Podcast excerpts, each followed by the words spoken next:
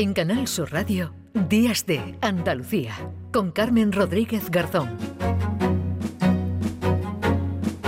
Y vamos a saludar a esta hora a Diego Herrera, que es técnico del Observatorio Ornitológico de Cazalla en Tarifa, porque hay dos asuntos que tienen que ver con aves que también nos han llamado la, la atención. Por un lado, las alcas, unas aves parecidas al menos físicamente a los pingüinos que han aparecido en las costas españolas, en las costas gaditanas, moribundas, exhaustas hasta un largo viaje. Y también por otro, las cotorras argentinas que están invadiendo, no sé si es el término correcto, muchas eh, ciudades. Diego, ¿qué tal? Muy buenos días. Buenos días, por fin. Perdona por los problemas técnicos, pero bueno, buenos días a María y a todos los oyentes. Gracias, Diego. Sí, teníamos algún problema para contactarte, pero te escuchamos ahora perfectamente. Primero hablamos de las alcas que han llegado a las costas guaditanas y que muchos han confundido con pingüinos, Diego. Bueno, eso la verdad que es un error, porque las alcas son pertenecen a una familia que se llaman álcidos y la, realmente están súper separados de los pingüinos. Tú date cuenta que ya un pingüino es que no vuela y las alcas vuelan.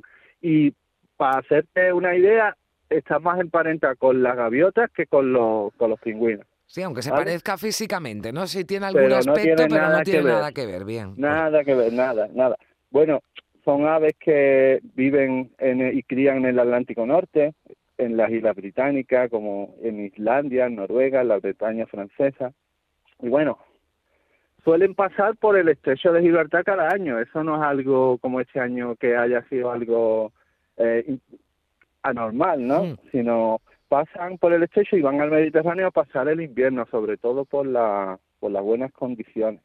¿Qué pasa? Que normalmente no las vemos porque son aves que son aves pelágicas, están metidas en el mar mm, profundo, no se acercan a, a las costas. Entonces, el tema en cuestión, ¿qué ha pasado? Que querrás saberlo, ¿no? Que qué ha pasado este año, ¿no? Pues normalmente, vale, sí, sí, No, no, que te preguntaba, claro, que por qué, o sea, mm, ah, por qué han cambiado las condiciones, no solo han pasado, sino han llegado, como decíamos, algunas moribundas, ¿no? A las costas gaditanas. ¿Qué es lo que ha ocurrido? Pues normalmente eh, pasan un número al Mediterráneo, se acercan, pero este año parece ser, todavía lo estamos estudiando, ha habido fuertes temporales en el, en el Atlántico Norte, y entonces esos temporales son las que han acercado a más, el mayor número a las, a las costas atlánticas y a las mediterráneas incluso, han desplazado a estas aves que ya también luchando por el temporal han estado muchos días sin poder eh, alimentarse y nos han llegado aves débiles porque estas aves cuando hay temporales normalmente es cuando se guarecen en puertos, en las playas y es cuando las vemos porque como he dicho son estrictamente pelágicas, viven en alta mar, ¿vale? Solo van a, viven, se desplazan por el mar, se alimentan, solo van a costas para criar, es el momento. Entonces ese, ese es el tema, que este año pues ha habido grandes temporales de frío y nieve, han batallado mucho, se han tenido que acercar más al Mediterráneo en mayor número porque normalmente, mira, se quedan más cuando los inviernos son suaves, se quedan más en la Bretaña francesa y entran un número pequeño en el Mediterráneo, pero no tanto como este año. Y además, mira, fíjate, luego en primavera las vemos salir hacia sus zonas de, de cría. Aquí desde el estrecho, desde la isla de Tarifa, nosotros las observamos. Obviamente, normalmente con un telescopio, con telescopios potentes, ¿no? Porque no se no se acercan a, las costas. Bueno, ahí la este pues, explicación, ¿no? De que se hayan de que se hayan acercado esto por esos temporales, pero esto entiendo que tiene que ver con el con el cambio climático que estará afectando también, ¿no? A las migraciones de las aves. Mm, bueno, sí, pero aquí la verdad que no tiene nada que ver eh, el cambio climático, ¿vale? Esto es un fenómeno porque normalmente cuando tú quieres ver aves marinas, en los mejores días son los días de temporal porque normalmente son cuando se acercan más, más a las costas. Aquí el cambio climático en este sentido mm, todavía eso está por ver, ¿sabes? Una hmm. hipótesis. También, mira, una cosa importante es que si encontramos una de estas aves muertas o vivas orilladas en la orilla, no manipularla. Eso es importante. Ni dejar que nuestras mascotas las manipulen. Mm, no sé, todavía no se sabe si parece ser que estas están débiles por lo que he comentado antes, pero puede ser que alguna tenga gripe aviar, ¿vale? Mm, parece ser que no, lo estamos estudiando, pero normalmente cualquier ser eh, vivo salvaje es mejor no manipularlo. Bueno, pues lo saben. Eh, sí, buen consejo que ¿Eh? uno se pueda acercar y dice, bueno, pues mira, un pingüinito, ¿no? Voy a recogerla, sí, la voy a recoger o eso. No, tú simplemente la ves, llama al 112, comunica que eso está ahí y seguro que alguien cualificado pues se encargará de, recogerla. Bueno, ya hemos visto el tema de la pandemia, todo esto que viene, todo esto, o sea, que nos sirva también un poco de reflexión y de, de advertencia de Oye, Diego, manipular aves salvajes. Sí. sí, no, te iba a decir, si, si, si apareciera un pingüino, sí deberíamos preocuparnos, ¿no? Si... ya, ya, eso sí, eso ya sería. Y bueno, con otras aves sí se da de la aparición de, de, de aves que están colonizando otras zonas que antes no, y eso sí nos, nos habla de lo que es el cambio climático, ¿vale? Eso también. si vemos un pingüino andando por Tarifa, eh, esto ya sí que nos indica que el cambio climático ya, en fin, no tiene... O una foca, o una, foca, como se da a veces que aparecen por ahí, sí, sí.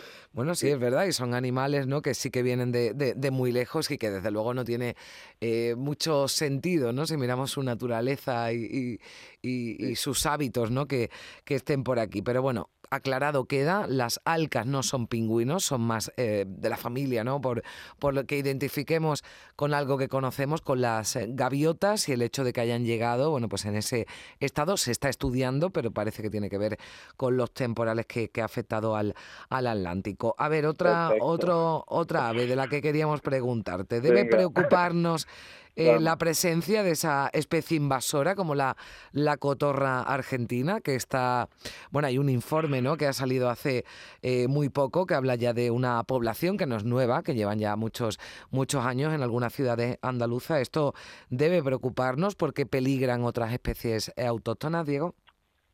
Sí, esto es otra de las cosas que se está estudiando y tiene también una controversia en cuanto a controlar la población por métodos como pueden ser disparando directamente a los machos para que no sigan criándolos y, y controlando de esa manera. Pero bueno, se sabe una cosa, mira, eh, para mí lo más importante es que esta especie ha sido introducida por el hombre, que no ha sido una colonización natural, por ejemplo, la tórtola turca ha sido una colonización natural. Esas especies, la tórtola turca, por ejemplo, ha venido eh, porque se ha ido adaptando a sitios naturalmente, ¿no? Pero aquí el caso de la cotorra son escapes que han sido una introducción humana, antrópica, entonces eso es un punto muy claro de después si hay que actuar o no.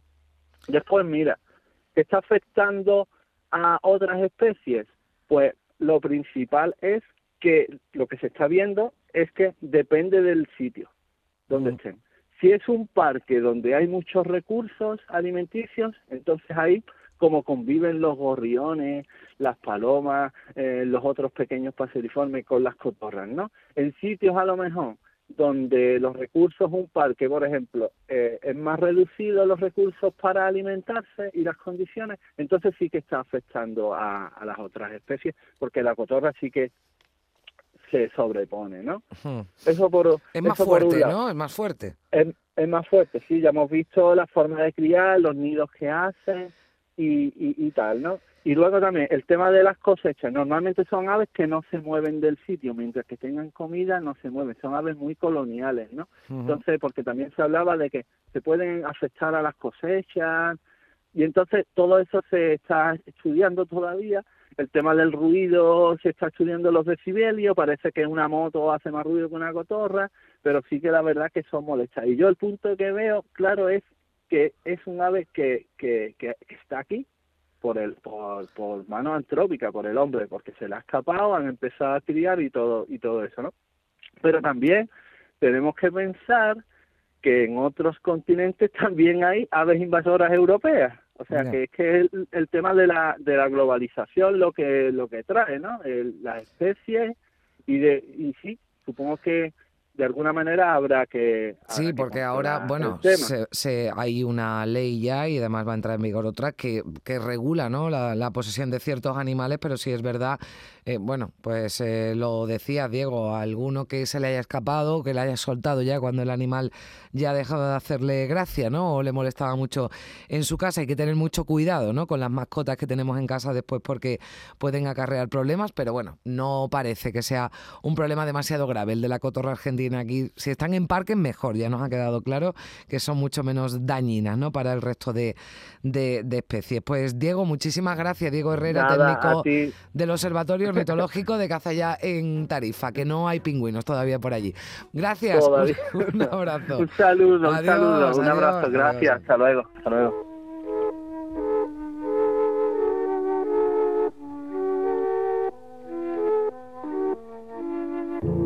Let me take you down, cause I'm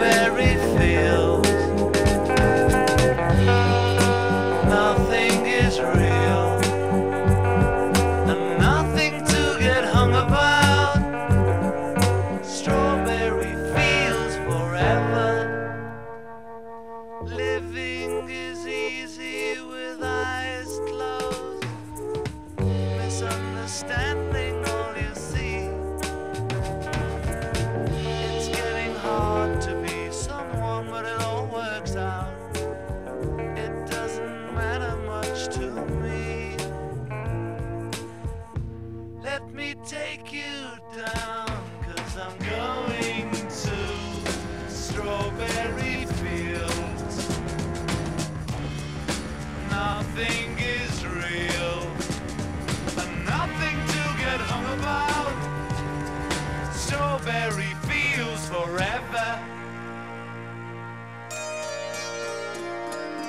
No one I think is in my. En Canal Sur Radio, Días de Andalucía, con Carmen Rodríguez Garzón.